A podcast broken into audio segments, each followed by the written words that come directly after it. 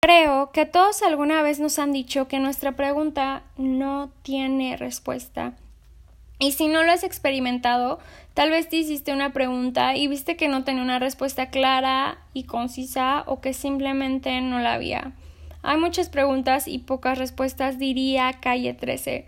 Pero dejando un poco atrás el tema, bueno, no del todo, pensé en una pregunta que si se la hacemos a otra persona sabremos qué es lo que nos va a contestar.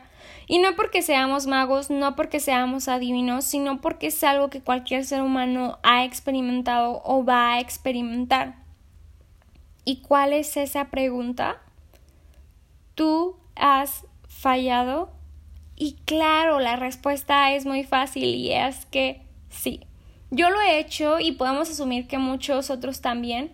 Puedes hacer dicha pregunta a tu mamá, a tu papá, a tu hermano, a quien tú quieras y lo más probable es que vas a obtener alguna de estos dos tipos de respuestas, que son sí o no.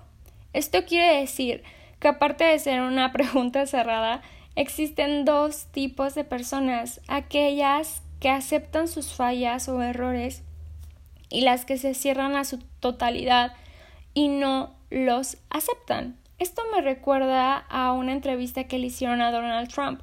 ¿Y qué tiene que ver Donald Trump en este episodio? Tal vez se preguntarán.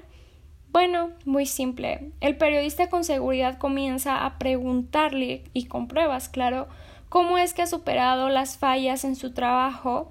Y para esto, Donald Trump se molesta y dice que no comete errores. Qué mala respuesta, ¿no? Sobre todo de un hombre con bastante poder y que realmente muchísimas personas lo ven. Por otro lado, lo comparan con chicos que están dando lo mejor, que están impactando al mundo desarrollando proyectos y les preguntan a ellos cuál es la clave del éxito. Lo primero que hacen es comenzar a describir sus errores, sus fallas, sus fracasos claro, con toda la naturalidad del mundo. Y algo que llamó mi atención fue un chico que repitió más de 40 veces un prototipo y que más atrás de esas fallas hay muchísimas cosas involucradas. Porque así como se cosechan éxitos, también se cosechan fracasos. En la sociedad se tiene definido que el fallar es algo totalmente malo y que podría llevarnos a un camino de fracaso si es que no reparamos de inmediato ese error.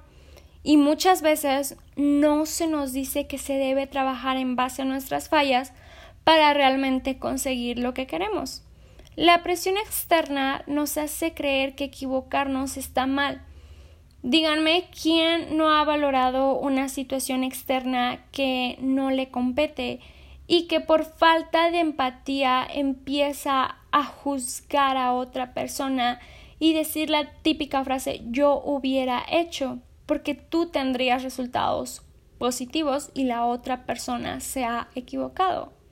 En ese momento estamos creando una atmósfera de presión en vez de una de aprendizaje. Un ejemplo claro y que me gusta poner mucho, no sé por qué, es de un niño que siempre toda su vida académica logró las notas más altas, fue el mejor, y que cuando falló, cuando no pudo más, se sintió desesperado porque sus padres le hicieron creer que debe de hacer las cosas siempre bien, correctamente, porque eso significa tener éxito en la vida pero jamás le enseñaron a tomar lo mejor de un error para construir poco a poco un camino de resolución.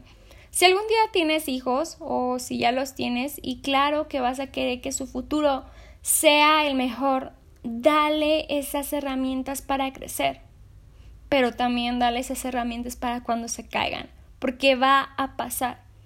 Enseña a admitir un error de cualquier tipo, y que no es la peor cosa que te puede pasar en el mundo para ser juzgado. Esto no quiere decir que irás ventilando diciendo que has hecho mal en la vida, pero basta aceptarlo uno mismo para superar y empezar a crecer. Un consejo que escucho de muchas personas cuando les cuento algo malo que me pasó quieren que lo supera rápido, me dicen, supéralo, la vida no es para pasártela triste y cosas por el estilo para que lo olvides. Ojo, no debes olvidar lo que pasó y te dicen que sigas adelante. ¿A qué me refiero al no olvidar? Sino saber qué es en lo que fallaste y poder arreglarlo con el tiempo. Claro, no es tan fácil eh, pensar que tenemos un nudo en el estómago y debemos reconocer lo que hicimos mal. Probablemente nos vamos a poner tristes, pero saber que así como fallamos, también solucionamos. Algo que escucho de muchos speakers o conferencistas es que sigas tus sueños, que si te caes 10 veces, te levantas 20 y que si lo haces así, debes alcanzar tus objetivos de ley. Pero recuerda que puedes equivocarte y tal vez diste lo mejor de ti. ¿Quién no ha agotado todos sus recursos y aún así no lo ha logrado? pero también debemos tener en cuenta que eso se debe a factores externos que no vamos a controlar, que nos harán perder. Sin embargo, eso no significa que debamos sentirnos culpables, sino saber que somos realmente capaces de abrir más puertas y reconocer cuando las cosas no se nos dan. No es siempre nuestra culpa. Uno de los errores que puede ser nuestra culpa realmente es normalizar fallar constantemente, porque tomamos una posición de confort y decir hasta aquí llegué, siempre me equivoco, uso frases negativas, no sé si se puede a la primera, pero sigue, continúa, no es de dos días, toma su tiempo, como el chico que mencioné hizo más de 40 prototipos. ¿Cuántos intentos vas a hacer tú para aprender de esa falla? Recuerda que todo el trabajo que hagas, si carece de sentido, será una cárcel. Hace unos días yo estaba presentando un examen que para mí era muy importante, en el cual no obtuve el puntaje que me había propuesto. Tal vez no hice lo mejor que pude, las cosas externas me desequilibraron, pero en mí había una presión de demostrar que yo era alguien que no falla, alguien perfecto. Me la pasé muy mal porque era algo que yo manejo, en lo que soy buena, pero aprendí que debo de tomar las cosas de la manera en la que yo aprenda y me lleve lo mejor.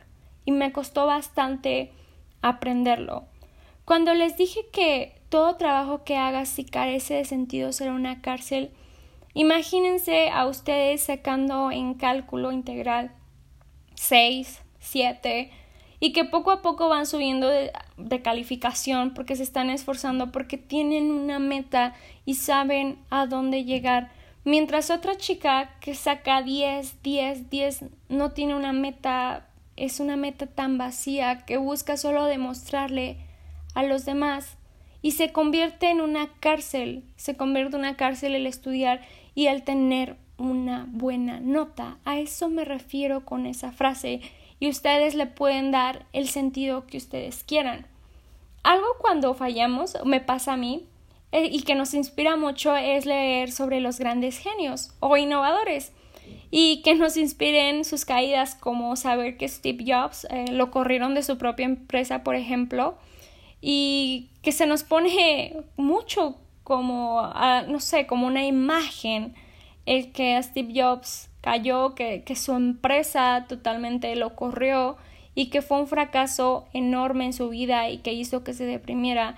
Y nos dicen, bueno, si Steve Jobs pudo, ustedes también. Pero es normal, es un ser humano. En el libro de Outliers se nos dice que debemos de trabajar 10.000 horas para convertirnos en un genio en nuestra área. Y durante esas horas vas a fallar, pero te estás convirtiendo en alguien mejor. No sé si te vas a convertir en un genio, pero sé que puedes aprender.